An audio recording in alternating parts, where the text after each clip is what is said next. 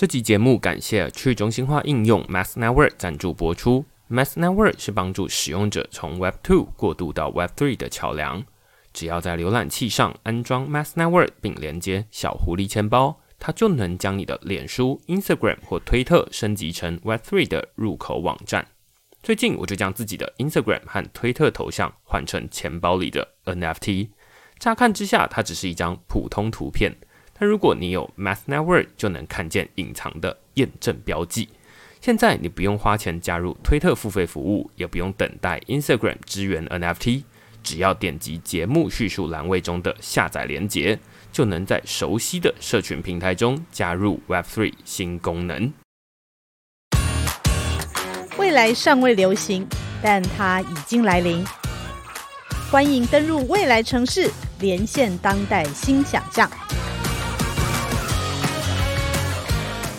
大家好，欢迎来到未来城市的 Podcast，我是主持人陈芳玉。有订阅 Netflix 的听众应该有发现，这阵子上架了很多关于网络诈骗的纪录片，像是我们上一集就从听的大骗局来谈了网络交友诈骗，因为在疫情的时候，其实网络诈骗的件数跟疫情是成正比，因为大家都关在家里，只能透过网络去建立人与人的连结，那诈骗就会趁虚而入。所以今天呢，我们再来谈谈另外一种诈骗，那就是投资诈骗，尤其是时下最热门的虚拟货币诈骗。那这两周有一些新闻哦，那根据趋势科技的报告，今年第一季。他们就侦测到大概四万笔的 NFT 诈骗，那央行也发现全球大概有三万六千多台的 BTM，就是虚拟货币的提款机。台湾那有二十五台，台北有九台。那我记得我就在顶好市场看过一台，这样有人在那边操作。这些诈骗的人可能会指使这些受害者去用现金在 BTM。买这个加密货币，然后再把钱汇到诈骗人的钱包。那但这只可能还算是小型的诈骗，因为 Netflix 最近又出现了另外一部影集，叫做《别信任何人：虚拟货币悬案》。那这一个故事呢，就在谈一个加拿大的虚拟货币交易所。他的创办人 Cotton 年轻多金又长相憨厚，很像一个好人，但是他却在印度蜜月旅行的途中突然过世了。他的交易所的二点五亿美金也随着他的死亡就凭空蒸发，一共有十一万个账户受害。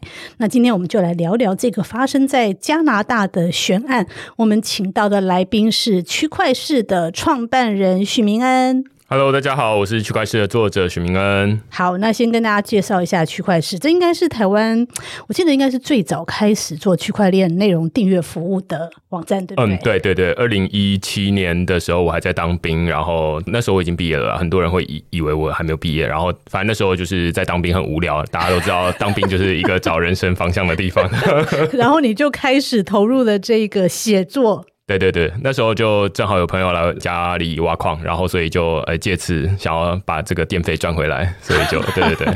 我记得我应该是二零一八还一九年认识徐明恩，因为他的这个网站的副标题叫做“说人话的区块链图文”，那因为那时候区块链还非常新，真的是。看很多文章都看不懂在写什么，但是他的东西真的可以让我很容易就理解他的逻辑，所以看起来也有很多单位，像中央银行、司法院或者是调查局都有请他去帮大家上课，对不对？好，所以我们今天就要请他来谈一谈这个发生在。两千年的加拿大最大的交易所倒闭，后来衍生了一连串。二零一九，二零一九发生的哦，对，二零二零是那个报告出来，对对。你可不可以跟大家讲一下，到底发生了什么事情？OK，整件事情是二零一九年的一月的时候忽然发生，嗯，那是整个交易所忽然就是大家在新闻上面看到啊倒闭了，然后。当然，台湾人就比较还好，因为这是一间加拿大的交易所。嗯，那大家知道说，哦，在全球的加密货币，你要买卖的话，你大概有点像是你去这个要买卖股票。如果我们用股票来比喻的话，那股票像大家都知道，现在要去买股票，你大概都是透过这个券商，嗯，然后买卖。但是买卖是发生在这个台湾证交所，它是一个集中市场。但是在加密货币这边呢，它是大家是透过这个交易所。那交易所它的地位有类似类似券商啦，就是大家要去这个跟券商买，但是集中市场是在哪里呢？是全球的一个市场，所以它的价格，例如说啊，那现在在韩国啊，如果有很多人要买比特币，但是在台湾，呃，因为韩国大家用这个韩环在买比特币嘛，那在台湾有这个比较少人在买比特币，假设那比特币的价格就会在韩国稍微高一点。在台湾稍微低一点，那这时候就会创造一个套利空间，就是说啊，那我就来台湾买比特币，然后拿去韩国卖，然后再对不对？那于是这个套利空间就会有点像是大家去俗称叫做搬砖啦，哦，然后就会去平衡全球各地的比特币的价格，理解理解。所以，即便它没有一个中心化的交易市场，但是全球的这个比特币的价格或者是各种加密货币的价格，还是都是差不多的。那这一次的事件是发生在加拿大的一间交易所，嗯，那它其实是不是一间什么阿猫阿狗的交易所？它是维基百科认证，它是加拿大最大的交易所。这样还会出事啊？哦，对对对对对，所以这其实就是它重要的地方。也就是说啊，那有很多的人，虽然在二零一九年之前。当然，这个买卖加密货币的人还不像现在这么多啦。嗯，就是这随着时间越来越多，但是其实也不少人，就是按照这个加拿大他们后来的调查报告是说，呃，大概会有大概十万人左右，嗯，是被诈骗，就是是受害者。那其中有大概四成的人是在这个加拿大的安大略省啦。哦，反正就是因为。绝大多数人都是加拿大交易所，他们当然就是用加拿大的币来交换。那你是台湾的人，当然就是不会特别跑去那边买。对对对对对对，所以这大概就是每一个地方都会有自己有点像地区性的交易所，这是很合理。那忽然大家只有在新闻上面看到说啊，那我们这个交易所他自己发出这个新闻稿，说我们的交易所倒闭了。嗯，他就说我完。嗯，OK，好，倒闭了。嗯，为什么？对。然后他们在新闻稿里面也有说，就是我们的公司的创办人兼执行长，对，他在印度意外的过世了。这听起来真的很悬疑，超级莫名其妙。就是大家之前可能在新闻里面看过很多的，例如说金控的执行长啦，或者什么，他即便例如说运动、爬山过世，对，也不至于这间公司倒掉吧？对对对对对对对，就是 why？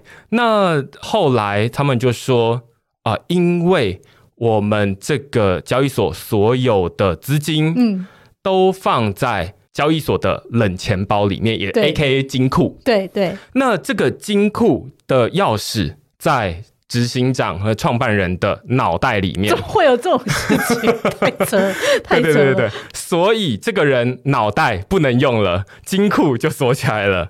OK，这个是他们交易所在二零一九年初，就是告诉大家说啊，我们关门了，原因就是这样，就结束了。但大家都会觉得说。怎么可能要暴动的吧？对对对，这怎么可能？只有一个人掌管所有的钱，然后那钱也不是小钱，大概有两两亿美金，两亿美金。所以大概如果你换算台币的话，大概五六十亿台币。吼，这么多的钱，有这么多的人，那当然在这个 Netflix 里面，就是别信任何人这部影片里面，他甚至从受害者的角度去追查，说啊，那。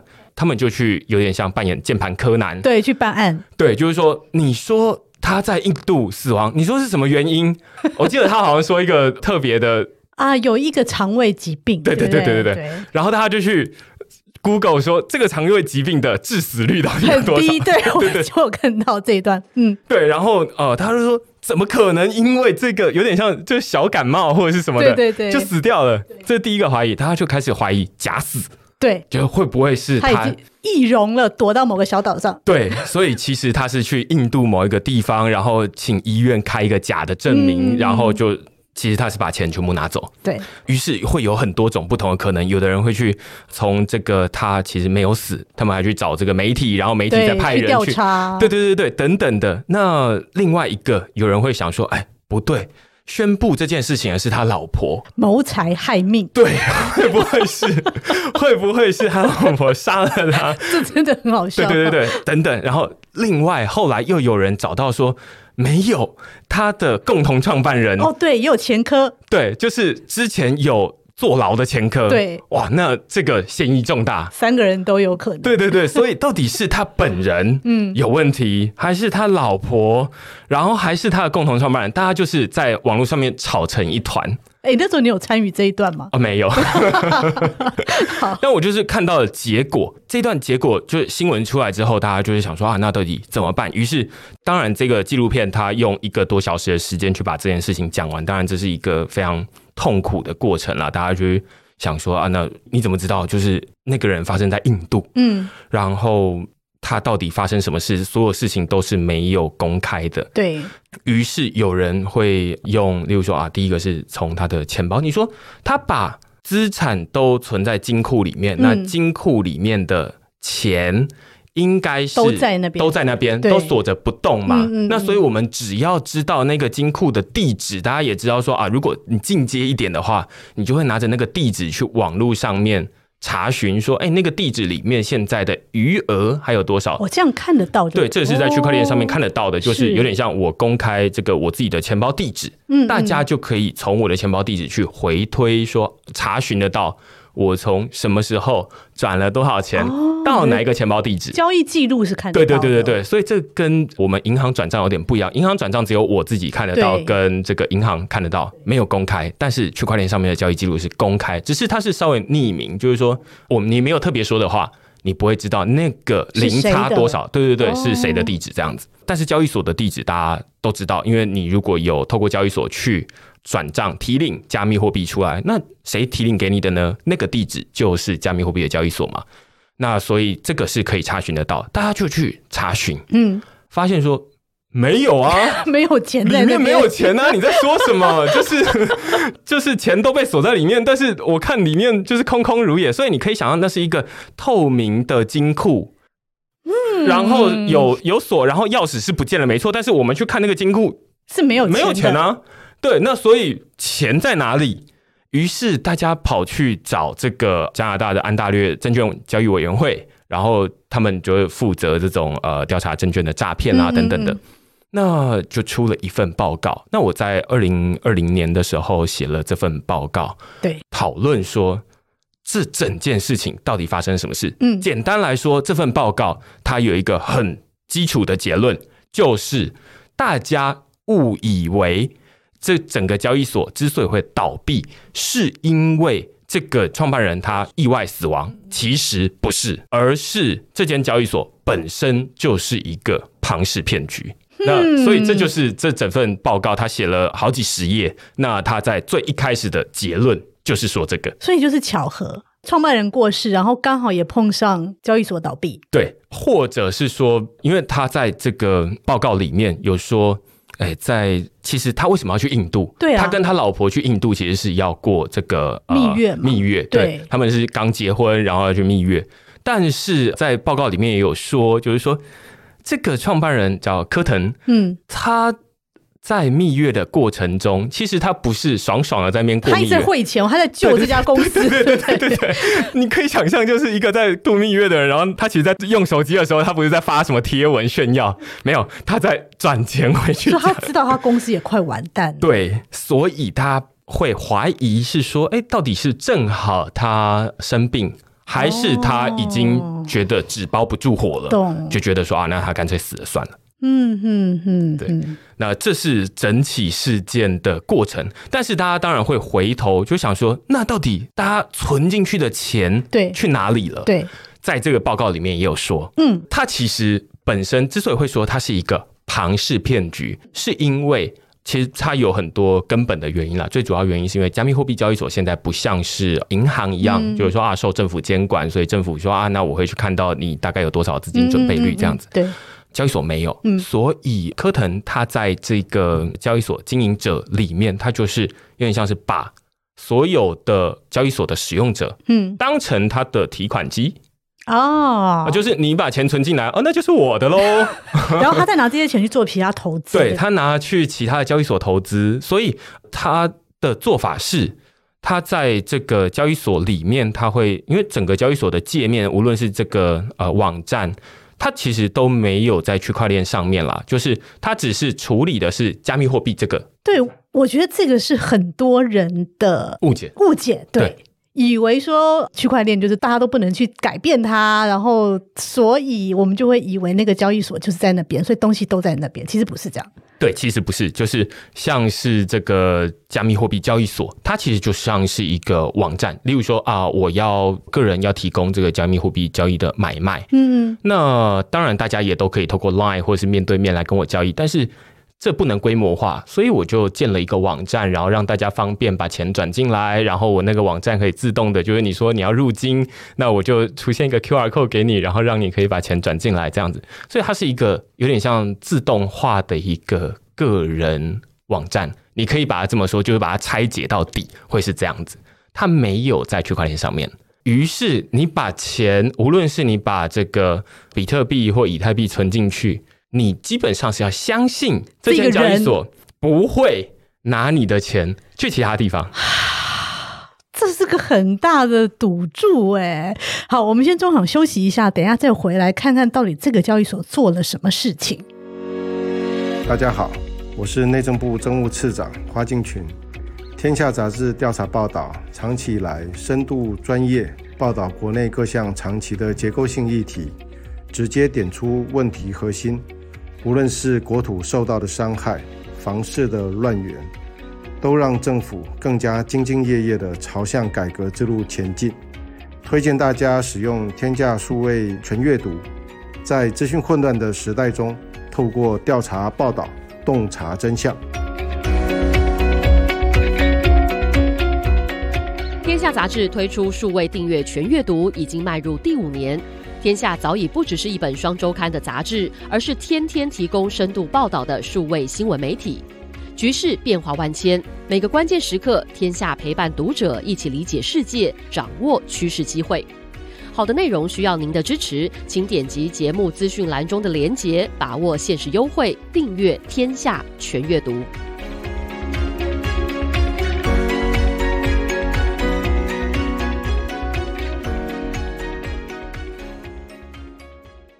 好，我们刚刚提到这个加拿大的交易所倒闭，其实是因为这个创办人他做了三件事情，到底是哪三件？嗯，我在这篇文章里面就是呃整理说，他其实有第一件事情是这个创办人他创造人头假账户来进行交易。那在这个加拿大政府的调查报告里面发现说，诶，在这个交易所里面有好几个账户都是实际由科腾这个本人他在管理。那为什么他要创造出这么多的假账嗯，这么多的账户？你一个账户不够用吗？这是第一个疑虑了。嗯，那第二个是说他在交易所里面凭空印钞创造比特币，这是什么东西？嗯，第三个是挪用投资人的资金，仰赖庞氏骗局来维持营运。我们一个一个来讲哦，就是呃，我们刚前面讨论到说，使用者他把钱存进这个交易所里面，对，他基本上就会相信这间交易所不会把钱拿去。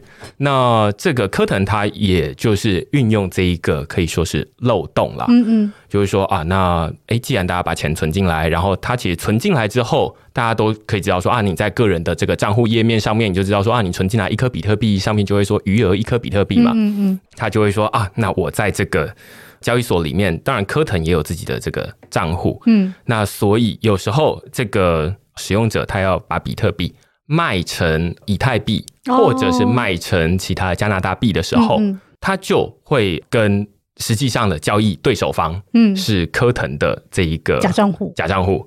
那为什么他要这样子做呢？其实就是科腾它里面其实未必有这么多的钱，嗯嗯。他可能就是例如说他自己会在凭空，例如说啊，刚刚说使用者他要卖比特币，嗯。科腾他就在里面，反正这个网站是他的，所以他就可以说啊，那我在里面加这个十个零哦，然后所以我有一亿加币，但实际上没有，背后没有，但是在网站上面全部都在做账就对了。对对对对对对对。那所以他就可以这样子凭空换得比特币，那当然，这个使用者他会在网页上面看得到，嗯，他有加币入账。他只要不提出都没问题。没错，没错，没错，没错，这就是最主要的原因。嗯，那所以在这里面，我会说，这个同时是科腾他创造这个假账户，在跟大家进行交易。那时候加拿大报告里面还有说到一个蛮我看到蛮扯的一件事情哦，他是说在这个交易对里面，就是他举比特币跟加拿大币的这一个交易对里面，就是说啊，你用比特币买或者是你卖，在最巅峰的时候，有百分之八十七的交易量都是由科腾自己一个人吃下来。就是说，他也是很忙，就对。对对对，就是说，大家无论是要卖要买，反正都是，其实你以为你是跟另外一个另外使用者在买卖，没有，都是跟老板多角，对对对，都是跟这个交易所的老板在买卖的。好。对，所以他等于是一手撑起了这间交易所。那他当然，他拿这些比特币干什么呢？他就会拿去其他的交易所投资，买其他的东西。所以大家就变成他的提款机了。天哪，难怪他有这么多 IG 上面可以晒这么多，就是名车名酒，还可以私人飞机。对，这整件事情，其实在币圈牛市在涨的时候，其实无所谓，因为绝大多数人在调查报告里面也有说。当时候，这间交易所它是大家说维基百科信任的最大交易所。那所以，当你信任一间交易所的时候，你自然的钱会越放越多，对，钱会越放越久，嗯，而不会没事就把它提领出来，除非你哪一天真的觉得说啊，我要离开这个市场了。对，所以这就替这个科腾创造了一个更好的环境，就是哦，那很好啊，大家都不领出来，然后就放更多，对对对，那我就我哪里缺钱呢？就是把钱拿去哪里，这样反正大家也不会领出去。嗯，只要不领出去，我就不会被发现嘛。对，直到 对，直到二零一八年的币价开始暴跌。嗯，对，那暴跌的时候，自然很多的这个投资散户就会觉得说啊，那我还是不要玩好了。嗯，那当然他们都不知道科腾到底把钱拿去哪里，他们就觉得说啊，反正就是一间交易所嘛，然后很值得信赖，只是我不玩了而已。那我就要想要把钱领出来。对。结果呢？这时候当然就是科腾要开始这个周转资金了。对他要把钱真的要汇回来，让大家可以领了。对，但是科腾本身他是一个比较看好啊，对比特币、以太币长期市场发展的人，所以他基本上呃，虽然他有拿这些钱在其他的交易市场上面做多或做空，但是他本身还是。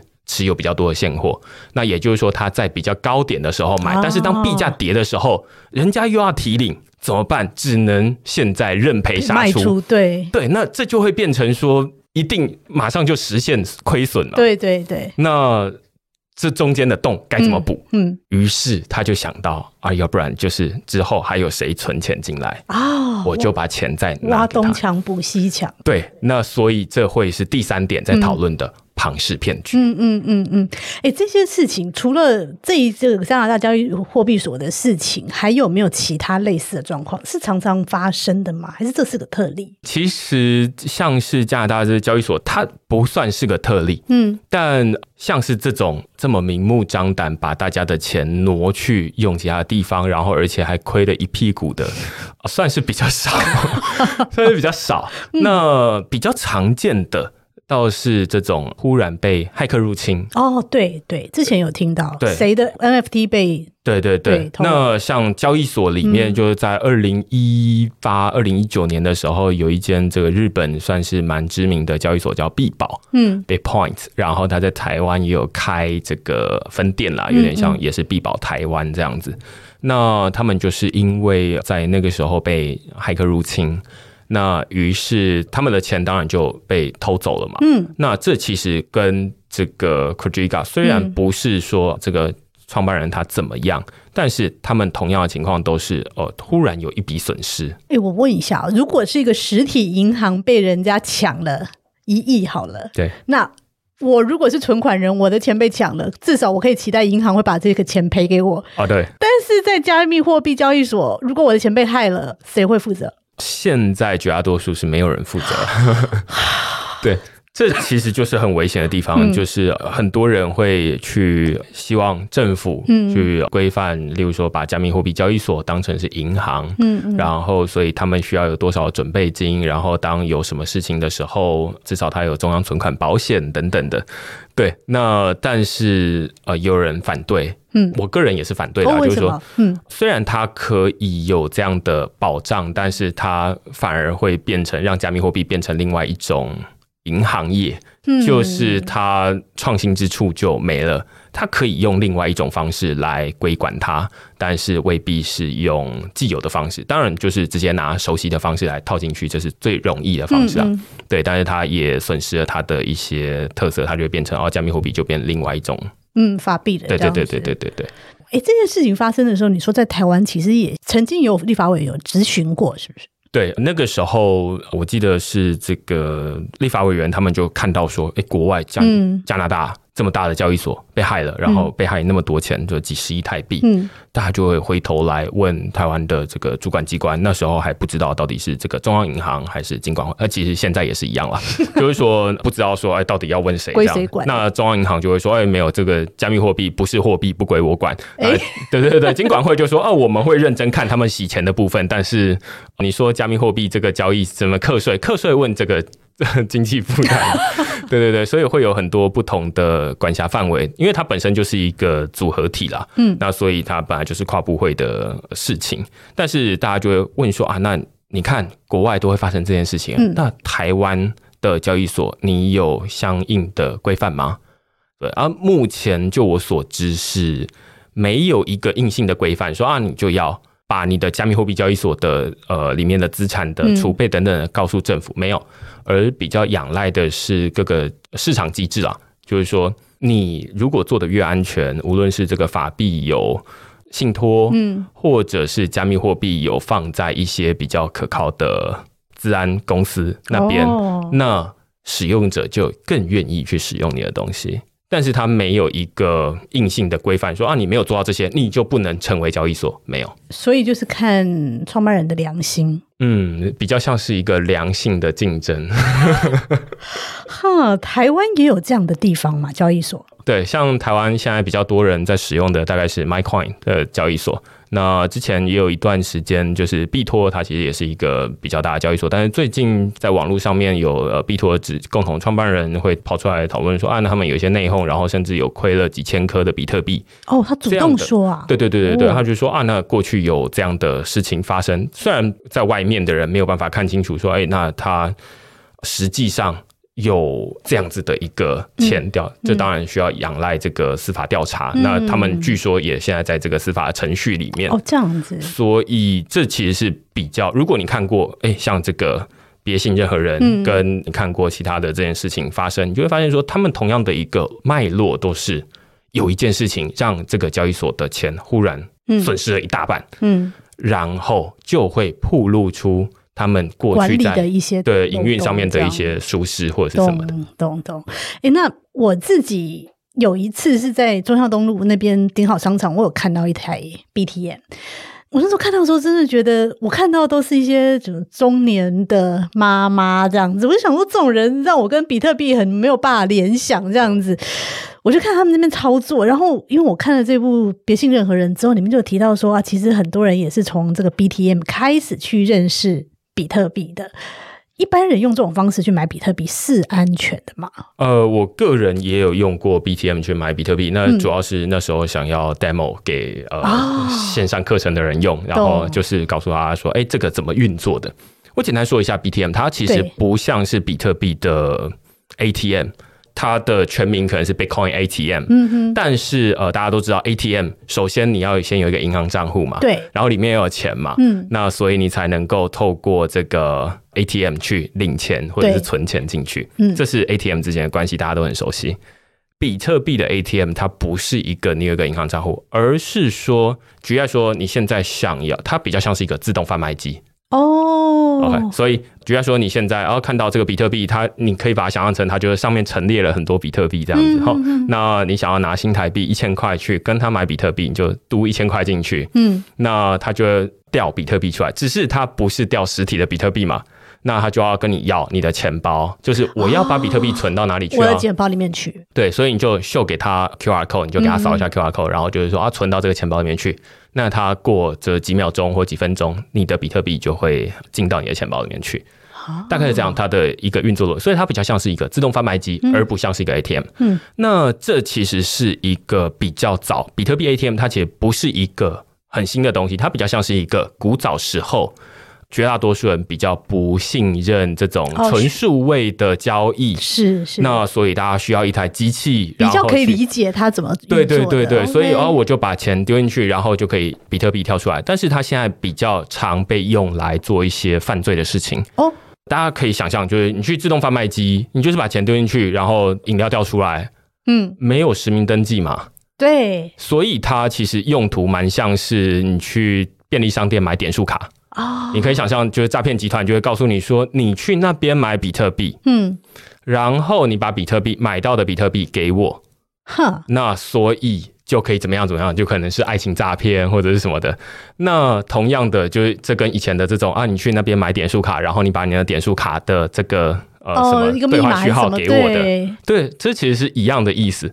所以之所以会需要这样，是因为绝大多数的是这些交易所，像我们刚刚提到的这个 MyCoin 啊，或者是币托啊等等，他们其实都是需要要。呃，用户去做实名认证的，也就是说，你要开一个账户，你需要拿着身份证，然后你需要写什么字，然后要自拍。有的人会觉得这样很尴尬，就是 对。那反正就是你需要告诉他说你是本人，然后等等的，那他们才会让你开户。然后开户完之后，你买卖如果金流有问题，他就知道说啊这是谁。但是比特币的 ATM 或者是比特币的自动贩卖机、没有这个机制，所以就会变成是犯罪的温床。如果因为现在真的是随处都可以看到虚拟货币投资、NFT 这些，我们以前从来没有接触过，也很难想象它交易机制的这个虚拟资产。如果我今天想要投资的话，我要怎么做会可以把风险降到最低？风险主要分成两种，一种是说你被害，嗯，嗯好、那另外一种是这个币价跌。哦，好，对，所以币价跌，有人会觉得说啊，币价跌这是一种风险，对，那所以可是跟股你可能就票一样啊，不太适合投资，对对，不适合投资，对 不，适合投资。那如果你说的是说啊，那这些资产如何避免被害？嗯，那倒是有一些方法，就是说你可以选择一些比较可靠的交易所，就像我们刚刚说啊，那嗯。如果他说啊，那我们有把大家的新台币拿去这个某一些银行信托，嗯，然后我们的加密货币其实不是我们说啊，不会不会把你拿到那里去，然后我们都有怎么样怎么样的保管，嗯。然后即便骇客入侵了，我们还会有保险等等的。哦，那这个相对之下就是比较可靠的交易所，但是这就变成说啊，不像是银行这么的嗯无脑。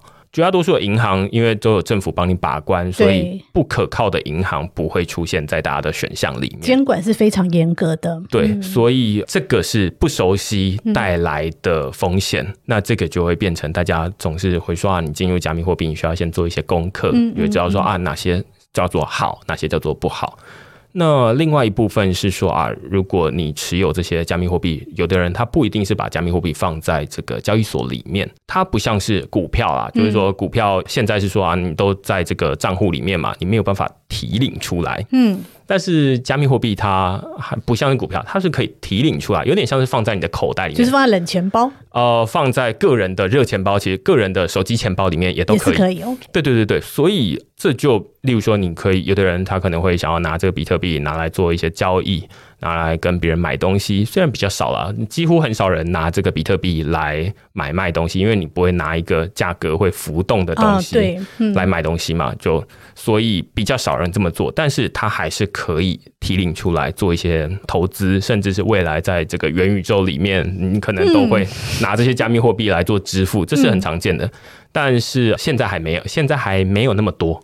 好，那所以你要怎么去避免你的钱放在这个你自己的钱包里面被害呢？那大家就会说啊，例如说你的这个私钥，哦哦、每一个这个钱包都有一个，它其实也蛮像是那个金库都有一个钥。匙，那那个钥匙你不要弄丢，然后不要被骇客找到。那如何不要被骇客找到呢？有的人可能就会建议说啊，骇客再怎么厉害，他总是不会光临你家拿你的东西，那就变强盗，那不是骇客。所以你要把密码 呃写在那个什么纸上纸上之类的。有的人会这么说啊，有的人会说啊，那你就要透过一些加密。有一些钱包，他们都会说啊，那你只要设定一些密码，我们会透过某些加密的方式，帮你放到你熟悉的这个云端硬碟里面。哦那只要你的云端硬碟存取的权限还在的话，嗯那你大概就不用担心弄丢，因为大家之前都有看过一些新闻嘛，就会说嗯什么哦，你在二零一零年的时候就已经挖了什么好几十颗的比特币，结果那个私哦搞丢钥了 或者是锁在硬碟里面，然后拿不出来等等的。那现在就比较不会有这个问题，因为现在这个钱包的技术越来越方便，那它肯定是往朝着这个大家越熟悉的这个方向去眼镜，这样子。好，今天非常谢谢明恩给我们深入浅出的介绍了虚拟货币的交易，然后也把这个这部电影《别相信任何人》里面电影里面没有提到的一些美美嘎嘎的地方跟我们讲的非常清楚。所以下一次你要交易或者是购买这个虚拟货币的时候，请记得刚刚提到几个重点，找一个值得信任的交易所，然后你的密码记得不要弄丢，或是把它写下来。那以上就就是今天我们的 podcast。谢谢你收听今天的未来城市 Podcast 节目，更新时间是每个月更新两集，隔周六上午八点上架。也欢迎你上网搜寻未来城市，那这一集你也可以去看看区块市上面跟区块链相关的文章。期待你的下一次上线。